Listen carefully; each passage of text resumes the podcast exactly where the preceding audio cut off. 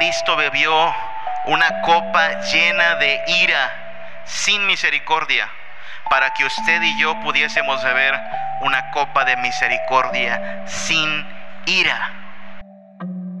Cuando hablamos de Navidad, hablamos del Hijo de Dios que estando en el cielo bajó a una cuna humilde, pero acabó en una cruz. Estamos hablando de eso, el cielo, la cuna, la cruz.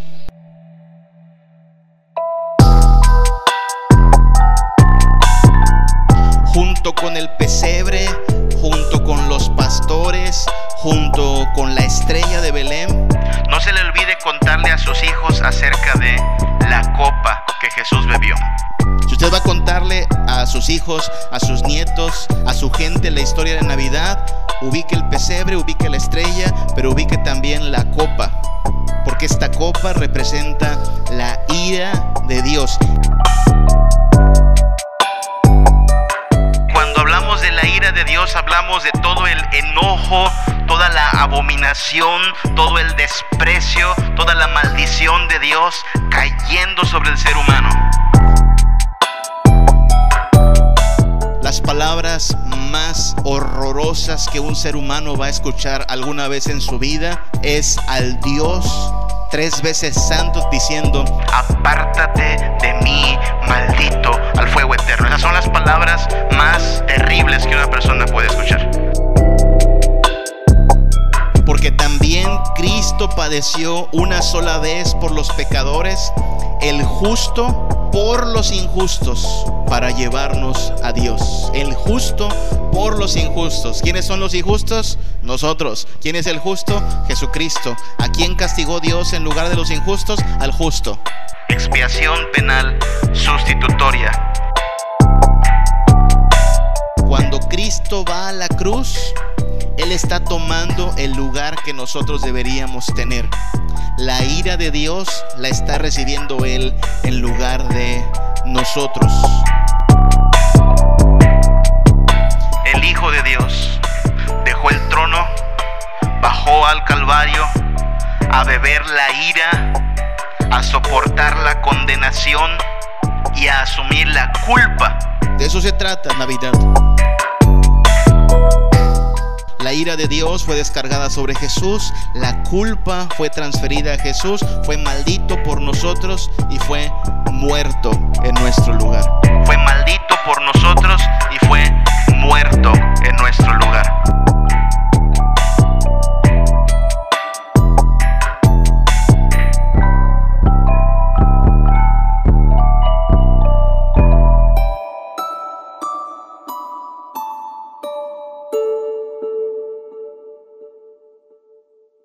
Uno de los muchos desafíos que representa para el cristianismo el guardar las tradiciones litúrgicas, Navidad, Semana Santa, Adviento, es tener bien en claro qué es lo que celebramos, hermanos. ¿Sabe? Ha- Hay tantas trivialidades, tantas frivolidades en el mundo que es muy fácil distraerse de lo importante y que lo que comienza como una celebración centrada en Cristo termine siendo cualquier cosa menos eso, una celebración a la obra de Jesucristo, el Hijo de Dios.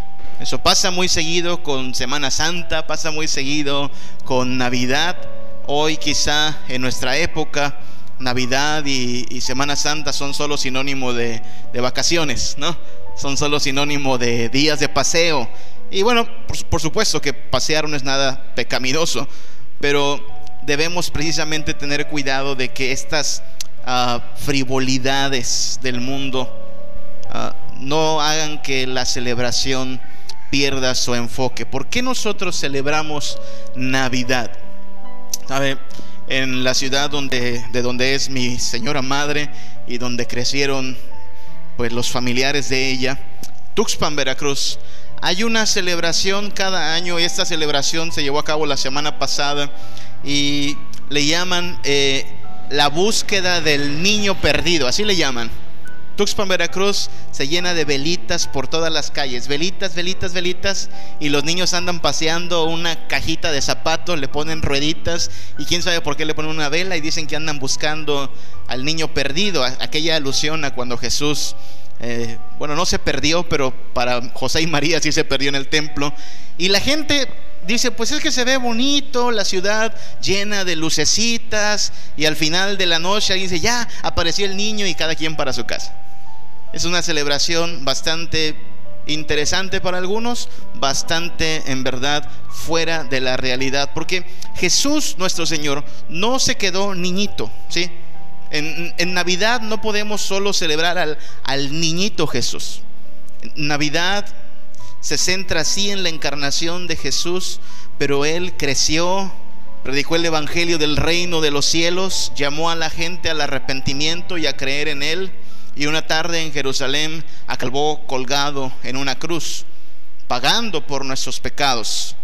Y es lo que no debe pasar con Navidad, que digamos, ay, qué bonitas las luces de los pinitos, las esferas, el olor de los, de los pinos naturales, la oportunidad de cenar pavo o bacalao o lo que usted vaya a cenar en Navidad. Pero si perdemos de vista que todo se centra en Jesús y no solo que debemos recordar a Jesús un 24 o 25 de diciembre, sino que cada día nuestra vida depende de la obra de este Hijo de Dios encarnado. Hermanos, solo estamos siguiendo la corriente del mundo y de las tradiciones y eso no es posible para el cristianismo. Así es que cuando hablamos de Navidad, hablamos del Hijo de Dios que estando en el cielo bajó a una cuna humilde, pero acabó en una cruz. Estamos hablando de eso, el cielo, la cuna, la cruz. Hoy hablaremos de la cruz, porque María lo sabía. Cuando a María se le anunció que de ella nacería alguien engendrado por el Espíritu Santo, se le dijo, llamará su nombre Jesús, porque él salvará a su pueblo de sus pecados. María ya sabía, ese niño pequeñito acabaría pagando por los pecados de su pueblo. Simeón y Ana, lo mismo, sabían que este era el Salvador para el pueblo de Dios. Vamos a Juan capítulo 18. Evangelio de Juan capítulo 18. Y por supuesto estamos avanzando mucho ya en la historia. Nos quedamos la semana pasada con el Hijo de Dios en una cuna humilde, en un pesebre. 30 años, 33 años después, Jesús ya no es un niño, es todo un hombre. Ha predicado el Evangelio del Reino. Y esta noche, la noche que relata Juan 18, va a ser arrestado para ser llevado a juicio. Sus discípulos no saben mucho de qué pretende hacer Dios sus discípulos están, algunos de ellos, dispuestos incluso a defenderlo. Ahí está Pedro. Pedro tiene una espada en su mano y cuando se van a acercar los soldados a arrestar a Jesús, Pedro sacará su espada y le va a herir la oreja a un tal Malco. Mire lo que dice Juan 18:11. Jesús entonces dijo a Pedro, mete tu espada en la vaina la copa que el Padre me ha dado, no la he de beber. Pedro está muy, muy envalentonado, dispuesto a defender a su maestro. Y el Señor Jesucristo dice, Pedro, tranquilo, la copa que me ha dado el Padre, no la he de beber. Pensemos un poco en esa imagen, hermanos. La copa ¿Qué es una copa? ¿Por qué, Jesús hablaba en, términos así de simbólicos? La copa que me ha dado el Padre. Bueno, yo estaba meditando en eso y, veo que también nosotros a veces hablamos en términos metafóricos acerca de copas o de tragos o de agua. ¿Cuántas veces no una persona atravesando por dificultades dice, estoy pasando por un trago amargo? ¿Eso dice la gente? ¿Cómo que un trago amargo? Sí, es una forma de representar una situación difícil. Hay también una frase que dice, nunca digas de esta agua no he de beber. La misma idea, ah, agua que bebes, un trago amargo, Jesús está haciendo referencia a una copa. ¿Ok? Ahora, no es coincidencia que Jesús de todas formas está tomando esta imagen de una copa para referirse a lo que va a pasar en la cruz del Calvario. ¿Usted se acuerda qué oraba Jesús poquito antes de que lo arresten, en el huerto de Getsemaní, Lucas 22, 42, Padre, si quieres, pasa de mí esta copa, pero no se haga mi voluntad, sino la tuya. Así es que cuando Jesús dice, Padre, pasa de mí esta copa, y más tarde le dice a Pedro, Pedro, cálmate que esta copa la tengo que beber yo. Jesús está tomando una imagen que usted puede ubicar a lo largo de toda la Biblia. Y es que cuando Dios habla de su ira, Dios lo representa como una copa servida con un vino, dice, amargo, del cual deberán de beber todos los habitantes de la tierra, todos los que no se han rendido ante su poder. Si usted lee incluso Apocalipsis, la ira de Dios es vaciada en copas y estas copas van siendo derramadas sobre la tierra. Así es que cuando nosotros hablamos de lo que Navidad envuelve, junto con el pesebre, junto con los pastores, junto con la estrella de Belén, no se le olvide contarle a sus hijos acerca de la copa que Jesús bebió. Si usted va a contarle a sus hijos, a sus nietos, a su gente la historia de Navidad, ubique el pesebre, ubique la estrella, pero ubique también la copa, porque esta copa representa la ira de Dios. Isaías 13, versículo 9, dice, he aquí, el día de Jehová viene, terrible y de indignación y ardor de ira para convertir la tierra en soledad y raer de ella a los pecadores. Yo sé que es medio raro hablar en Navidad del día de la ira, pero en esta temporada tenemos que recordar que a lo que vino este Hijo de Dios fue a, en la cruz librarnos de la ira del Padre. Así es que cuando habla de Navidad, no se le olvide decirle a la gente que Navidad trata del amor de Dios, sí, pero también de la ira de Dios. De hecho, trata del amor de Dios enviando a Jesús para que Jesús padezca la ira en nuestro lugar. Yo no quiero ponerme muy técnico con los términos esta noche, pero a esta doctrina en nuestra iglesia le llamamos expiación penal sustitutoria. ¿Oyó eso? Expiación penal sustitutoria. Cuando Cristo va a la cruz, Él está tomando el lugar que nosotros deberíamos tener la ira de Dios la está recibiendo Él en lugar de nosotros. Usted puede imaginar la ira de Dios sobre una copa servida y Jesús diciendo, no la tomes tú, me la voy a tomar yo en tu lugar. Y eso es lo que hizo Jesús en la cruz. Bebió la copa de la ira de Dios en nuestro lugar. No sé si alcanzo usted a entender o si me alcanzo yo a explicar cuál es la situación de la ira de Dios. Pongámoslo de esta forma. Si por alguna razón Celso está enojado conmigo y el hermano Celso me dice, Samuel, vas a conocer la ira de Celso. ¿Qué podría decir yo, hermano Celso? Pues órale, de a ver cómo nos toca, ¿no? ¿La ira de Celso? ¿En serio? ¿Cuánto más? Yo no le tengo miedo a la ira de Celso, es decir, a lo mejor si me acomoda dos que tres golpes, pero la ira de Celso no me causa temor. Y creo que a usted no le causaría temor la ira de Samuel Hernández. No, ni al gimnasio voy. Pero cuando hablamos de la ira de Dios, hermano, usted sabe el calibre del peligro del que estamos hablando. Ponerse al tú por tú contra Dios, eso sí que es algo temible. Ya sabemos quién va a ganar y ya sabemos quién va a perder. Así es que cuando hablamos de la ira de Dios, hermanos, hablamos de quizá lo más horroroso que un ser humano puede imaginar. Porque cuando hablamos de la ira de Dios, hablamos de todo el enojo, toda la abominación, todo el desprecio, toda la maldición de Dios cayendo sobre el ser humano. Y esto va a pasar cuando venga Jesucristo de vuelta. Por eso el pasaje que leímos es, el día de la ira del Señor viene pronto. La palabra para definir el castigo de la ira de Dios es la palabra infierno. Las palabras más horrorosas que un ser humano va a escuchar alguna vez en su vida es al Dios tres veces santo diciendo, apártate de mí, maldito, al fuego eterno. Esas son las palabras más terribles que una persona puede escuchar. Así es que cuando usted y yo entendemos que Cristo vino a librarnos de la ira, no estamos diciendo poca cosa, hermano.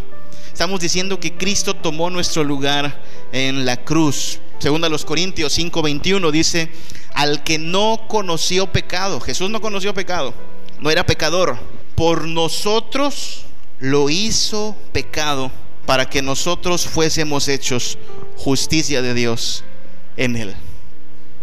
Cristo no era pecador, pero él es nuestro sustituto. Primera de Pedro 3:18, porque también Cristo padeció una sola vez por los pecadores, el justo por los injustos para llevarnos a Dios. El justo por los injustos. ¿Quiénes son los injustos? Nosotros. ¿Quién es el justo? Jesucristo. ¿A quién castigó Dios en lugar de los injustos? Al justo. Expiación penal sustitutoria. Cristo bebió una copa llena de ira, sin misericordia, para que usted y yo pudiésemos beber una copa de misericordia sin ira. El día en que atravesemos pruebas, el día en que atravesemos dificultades, el día en que le den un diagnóstico de cáncer, diabetes, una enfermedad terminal, el día en que la situación se ponga difícil, usted y yo no necesitamos preguntarnos, ¿será que Dios me está castigando? Usted no tiene que tener temor del castigo de Dios simple y sencillamente porque si usted cree en Cristo, el castigo de sus pecados fue descargado sobre Jesús en la cruz. Me preocupa cuando alguien atravesando por pruebas dice, ¿será que Dios me está haciendo pagar por algo? ¿De qué hablas, hermano? Cristo ya pagó. Dios hizo que Cristo pagara en tu lugar.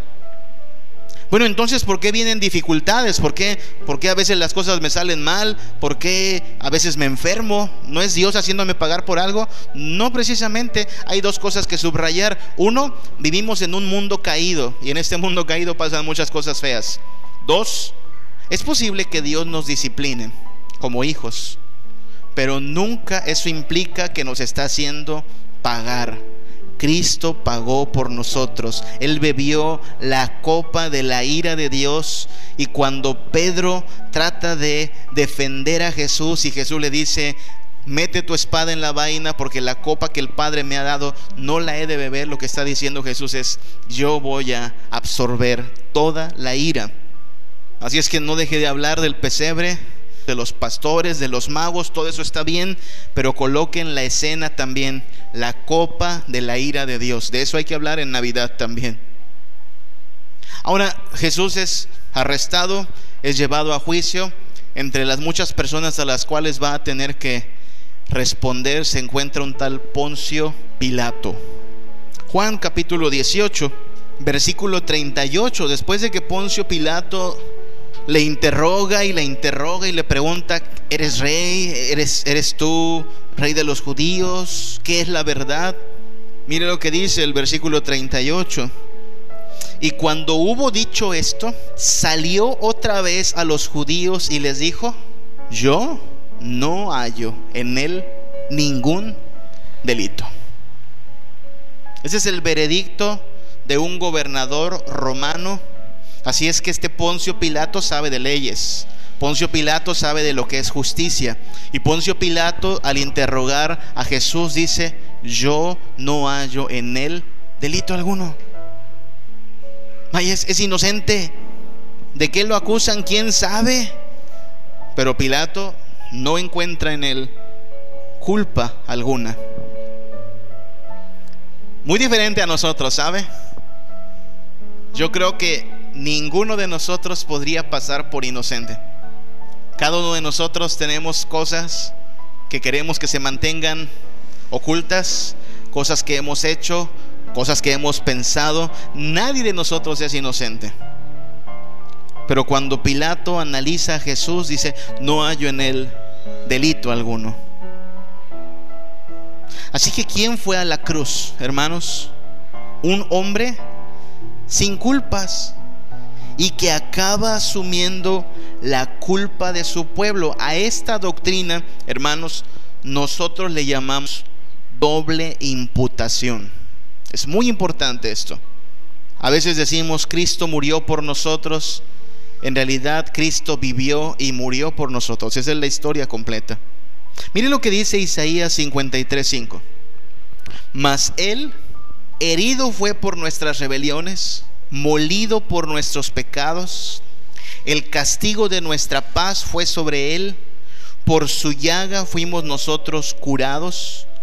Todos nos descarriamos como ovejas, cada cual se apartó por su camino, mas Jehová cargó en él el pecado de todos nosotros.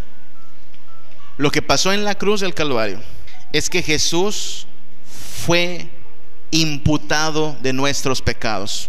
Piensa en cualquier pecado que usted y yo hayamos cometido. Mentira, robo, manipulación, orgullo, adulterio, desobediencia.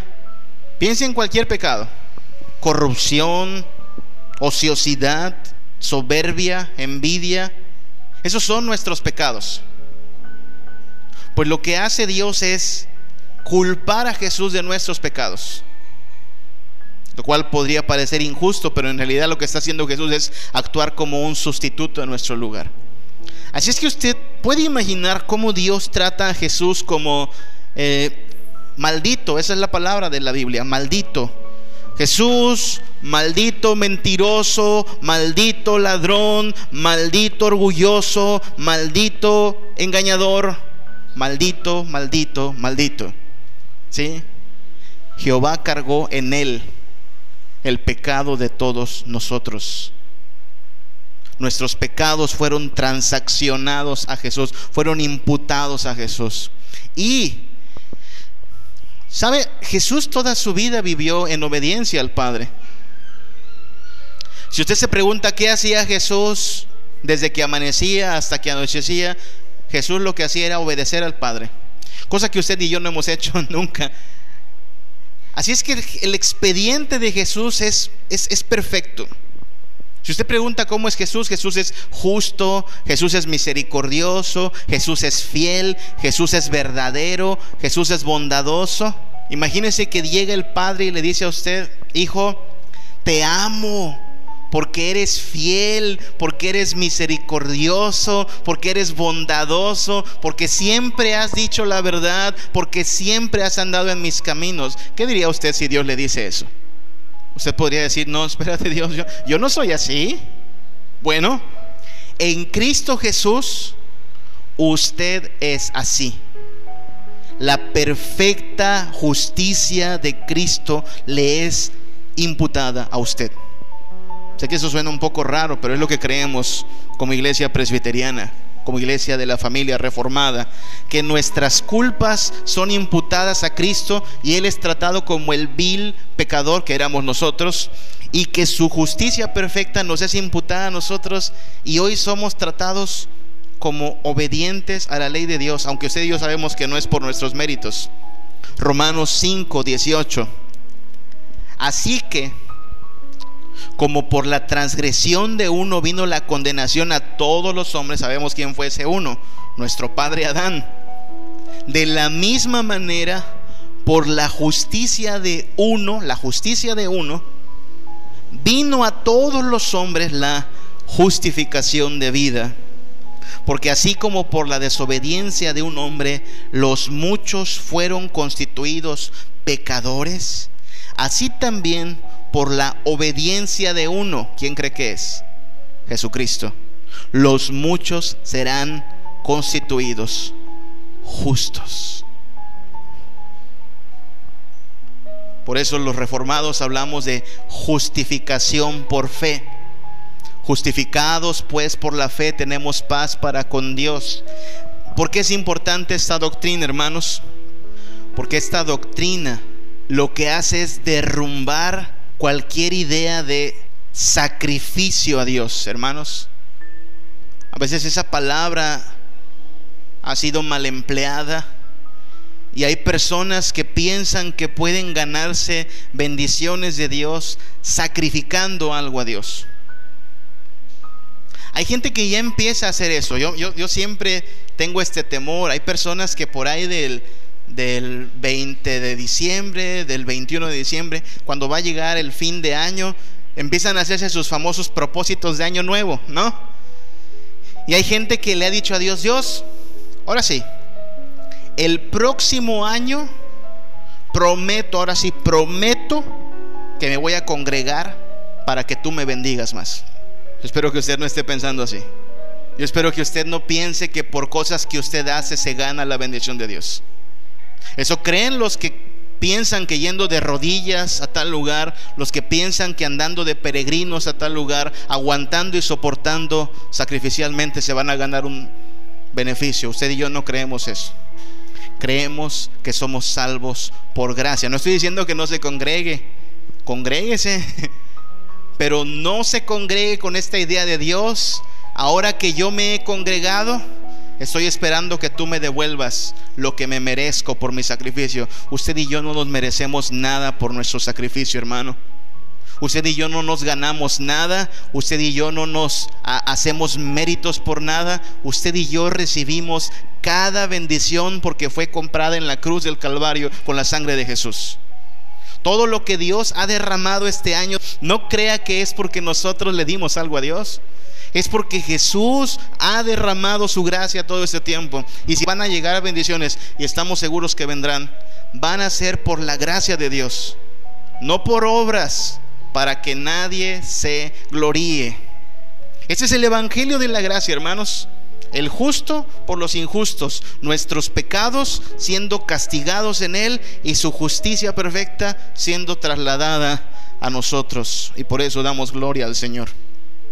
Así es que cuando hablamos de Navidad, tenemos que hablar de estas situaciones. El Hijo de Dios dejó el trono, bajó al Calvario a beber la ira, a soportar la condenación y a asumir la culpa. De eso se trata la Navidad. De alguien que asumió las culpas nuestras. Poncio Pilato tiene a Jesús allí, es el gobernador, pero puesto que no ve ningún mal en Jesús, no ve ningún delito en Jesús, va a tratar de apaciguar a la gente. Si usted lee el pasaje completo de Juan 18 al 19, va a ver que antes de crucificarlo, Pilato manda que ah, azoten a Jesús. Quizá cuando la gente vea a Jesús sangrando, con la espalda deshecha por los azotes, bueno, a lo mejor se calmen y con eso sea suficiente. Y eso hace, les presenta a Jesús ya habiendo sido azotado, sangrante. Juan 19, 16 dice que para la gente eso no era suficiente. La gente quería muerte. Juan 19, 6 dice, cuando le vieron los principales sacerdotes y los alguaciles, dieron voces diciendo, crucifícale, crucifícale. Pilato les dijo, pues tómenlo ustedes y crucifíquenle, porque yo no hallo delito en él. ¿Se acuerda de Pilato lavándose las manos? Eso hace Pilato. Accede a la muerte de Jesús, no porque Jesús sea culpable, sino porque la gente está haciendo tanta presión que no le queda de otra. Hermano, la cruz hoy es un símbolo litúrgico. La cruz es un adorno, quizá. La gente carga cruces, tiene cruces en las playeras. Pero originalmente la cruz era la pena de muerte del imperio romano. Debemos aclarar que Jesús no fue el primero ni el último en ser crucificado. La muerte en la cruz era aplicada a los criminales más despiadados de aquella época. A lo largo de la historia usted y yo hemos conocido de, penas de muerte por fusilamiento, por ahorcamiento, por la silla eléctrica. Bueno, la cruz era la pena de muerte en aquella época.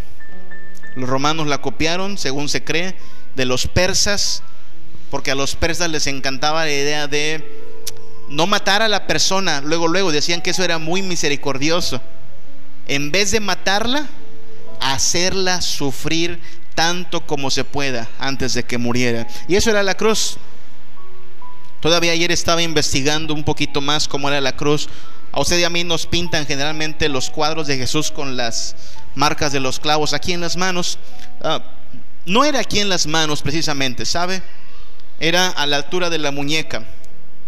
Si usted cuelga a alguien de las manos se va a desgarrar, el cuerpo no puede ser sostenido por esta parte. Pero aquí sí, a la muñeca, y la muñeca era perforada por un clavo, un clavo oxidado sin duda, viejo, porque agarraban los que quedaban de las otras crucifixiones y reciclaban los clavos.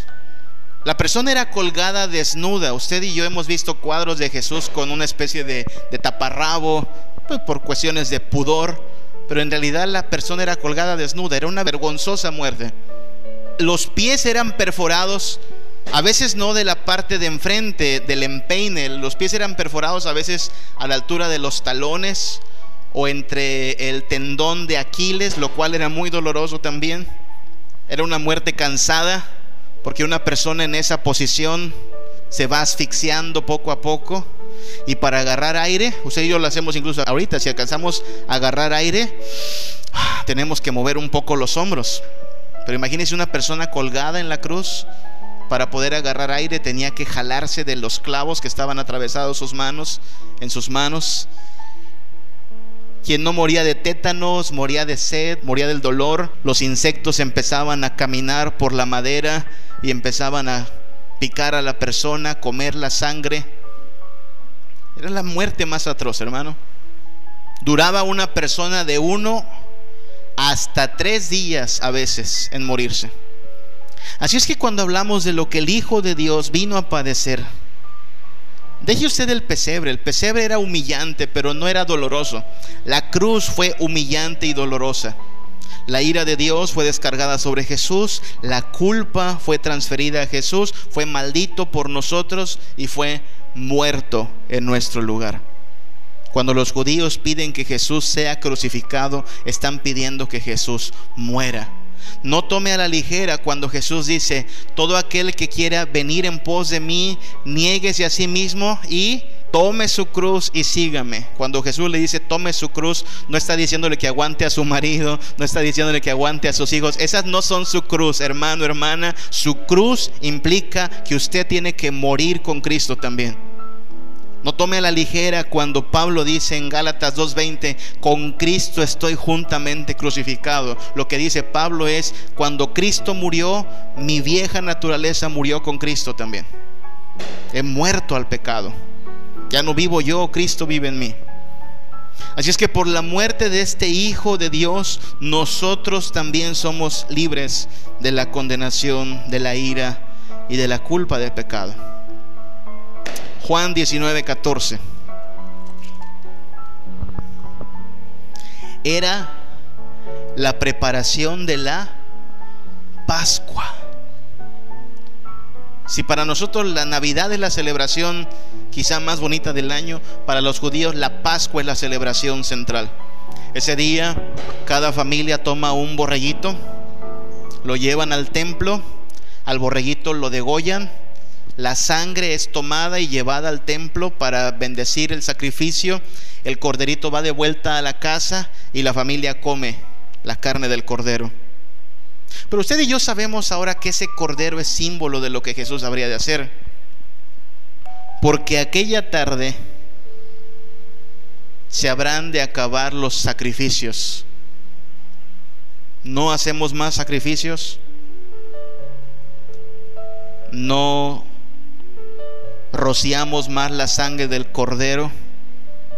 Porque Jesucristo nuestro Señor de una vez y para siempre ha llevado a cabo un sacrificio perfecto que hasta el día de hoy nos cubre y nos llena de gracia y de perdón. Este corderito prácticamente representaba que la maldición de los pecados era transferida al animalito. Generalmente el sacerdote lo que hacía era poner sus manos sobre el cordero y declarar que este animal se convertía en la culpa de la persona y por eso era muerto. Y es lo que pasó en la cruz del Calvario. El Hijo de Dios cargó con nuestra maldición. Primero los Corintios 5, 7 dice, porque nuestra Pascua, que es Cristo, ya fue sacrificada por nosotros. Así es que por favor, no deje que Santa Claus, los Reyes Magos, los regalos, el pino y tantas cosas bonitas que hemos inventado nosotros, nos desenfoquen del hecho de que el personaje central de la Navidad es Jesús. Y Jesús no solo naciendo, sino Jesús muriendo. De este hecho depende la fe cristiana. El Hijo de Dios bajó, se hizo carne, habitó entre nosotros, vivió una vida perfecta, fue a la cruz, la ira de Dios cayó sobre él. Usted y yo estamos vivos en Cristo, reconciliados por Cristo, justificados por Cristo. El regalo del cielo para los seres humanos caídos fue ya no un cordero, sino el mismísimo Hijo de Dios, entregando su vida por nosotros. Nadie tiene más amor que este, hermano. Los reyes de esta tierra no dan su vida por sus súbditos los grandes líderes de las naciones no dan su vida por sus seguidores, pero el Hijo de Dios dio su vida por su pueblo. ¿Cómo debe reaccionar la iglesia? ¿Cómo, ¿Cómo, debemos reaccionar nosotros cuando recordamos estas cosas? Recuerde que la respuesta de los creyentes a la revelación de Dios es adoración. Usted y yo deberíamos adorar más a Jesús. Cuando recordamos que la ira de Dios cayó sobre Jesús en vez de nosotros, usted y yo deberíamos adorar a Jesús y adorarle no solo en Navidad, adorarle toda nuestra vida. Por cierto, en la eternidad esto se hará también. Se adorará al Cordero. El Cordero que fue inmolado es digno de recibir la gloria, la honra y la alabanza. Así es que por esta razón Nuestros cantos no son solo navideños. Si usted se da cuenta, hemos ido depurando los cantos que hablan solo de pastores y de magos. Queremos tener cantos que hablen del sacrificio de Cristo, de la obra de Cristo y de cómo nosotros somos perdonados en Cristo. Porque esto es lo que merece alabanza de parte del pueblo de Dios al tres veces santo que se despojó de gloria para salvarnos. Tenemos que alabar a Dios. Padre, Gracias por amarnos. Gracias por bendecirnos y salvarnos de la condenación que tanto merecíamos, Padre. Confiamos que ante tu trono Cristo sigue intercediendo por nosotros, que sus méritos son perfectos, que su muerte fue eficaz para darnos vida, resurrección, esperanza, justicia, adopción no solo para un día del año, para cada día de nuestra existencia, Padre, por su llaga fuimos nosotros curados. Bendice a mis hermanos, condúcenos toda esta semana, Padre, en tu ley, en tu voluntad, en tu amor, en tu gozo, Padre, y que ese gozo tenga su razón de ser solo en Cristo, nuestro Señor, Padre. Bendícenos, por Cristo Jesús te lo pedimos. Amén.